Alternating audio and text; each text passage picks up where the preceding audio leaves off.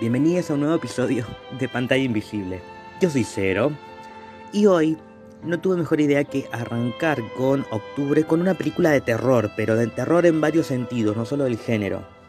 Esta película se llama Kissing Darkness, es una película del 2012 de Estados Unidos, qué raro, dirigida por James Townsend, alguien que no conozco y que no quiero conocer y la película se trata sobre un grupo de universitarios aburridos de la vida gay cotidiana de Los Ángeles que deciden pasar un fin de semana en una cabaña.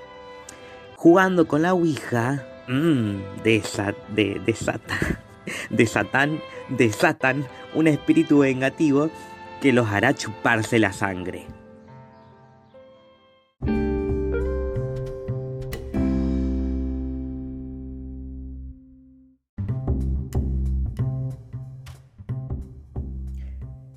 Creo que de, todas las películas que he hablado en este podcast no es la peor. Incluso hasta me divertí bastante. Eh, pero caemos en lo que pasa muy seguido con este tipo de películas que termino eligiendo para pantalla invisible. Es que primero, malas actuaciones, mala dirección, problemas con el guion, problemas con el conflicto. Cosas que ya son como moneda corriente en estas películas. Entonces, para no caer en lo mismo, porque aún así la película es pasable. Creo que eh, lo que falla, más allá de lo técnico, más allá de los estereotipos, porque eso también jode un poco, son varias musculocas promiscuas, y no lo digo de manera despectiva, sino que se asumen con esos personajes, es que em, dan vueltas sobre lo mismo y un poco lo que a mí me jode, pero esto ya es obviamente percepción personal. Me jode un poco que existe en un principio el acoso al Paki, que es el hermano de uno de los protagonistas. Prácticamente el Paki es el, protagonista más protagonista de la película. Y me molesta que eh, jueguen con que eh, él es curioso, que lo quieren traer para el lado, el lado homosexual. Y mm, si bien el personaje pareciera que algo le pinta, es muy Paki de mente, de, mentalidad Paki. Y no me parece justo que tengan que ver como que es algo positivo jugar con esa curiosidad de alguien que en realidad por parte de él no vemos como una curiosidad, lo vemos como, bueno, voy a pasar el fin de semana con mi hermano, pero yo quería venir a coger con minas y acá no hay ninguna en todo el lugar. Entonces, eh, trata de, entretenerse con lo que sea, pero no con, con, chabones, o sea, con, con putos. y mm, ese acoso no me pinta. Y lo otro que también me molesta mucho es que otra vez caemos con que la única mujer en toda la película es la villana.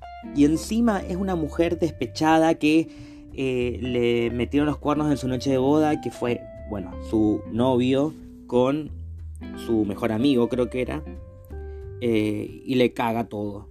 Y por eso ella desata el, horror que hay detrás de todo ese dolor y de, esa sed de venganza.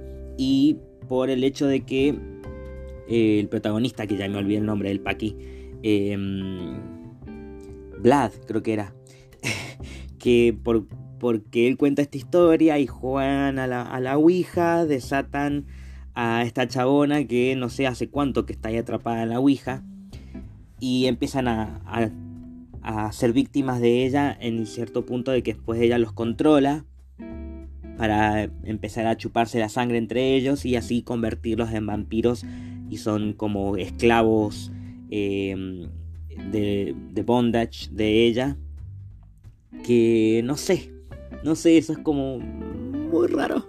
Y en cierto punto puede ser divertido, pero como que la aparente resolución que le dan fue al pedo porque después la película que ni siquiera es una escena post crédito que digo, bueno, no. Acá la decisión fue que termine todo mal. Es que después ella termina ganando, se cambia el, el peinado nada más, pero termina ganando y se termina vengando eh, uno que ni siquiera sabía que era tan protagonista, el rubio, que se termina vengando de su ex porque le había metido los cuernos y ese fin de semana eh, se habían dado un tiempo. No sé, esta película es muy rara. Yo creo que con una mejor, un mejor guion, siempre digo lo mismo, pero eh, no, no tenía las de ganar igual. A ver, un montón de vampiros gays dirigidos por una mina resentida no suena de ninguna forma como una película wow. Pero tampoco es lo peor que he visto. Así que si ustedes quieren fumarse esta película, véanla, es como para ver, bueno, a ver, hay queer horror mucho mejor que este, por supuesto, pero este tal vez tenía las intenciones de hacer una especie de representación gay eh, en una película de vampiros. Tal vez funcionó, tal vez no. A mí no me desagrada tanto, no sé ustedes. Así que espero que, que, me den una respuesta si les gustó o no les gustó. Ahora que se pueden hacer preguntas a través de, de, estas. de los podcasts. Eh, a través de Spotify por lo menos pueden responder. Yo me despido hasta el próximo episodio. Yo soy Cero. Y esto fue Pantalla Invisible.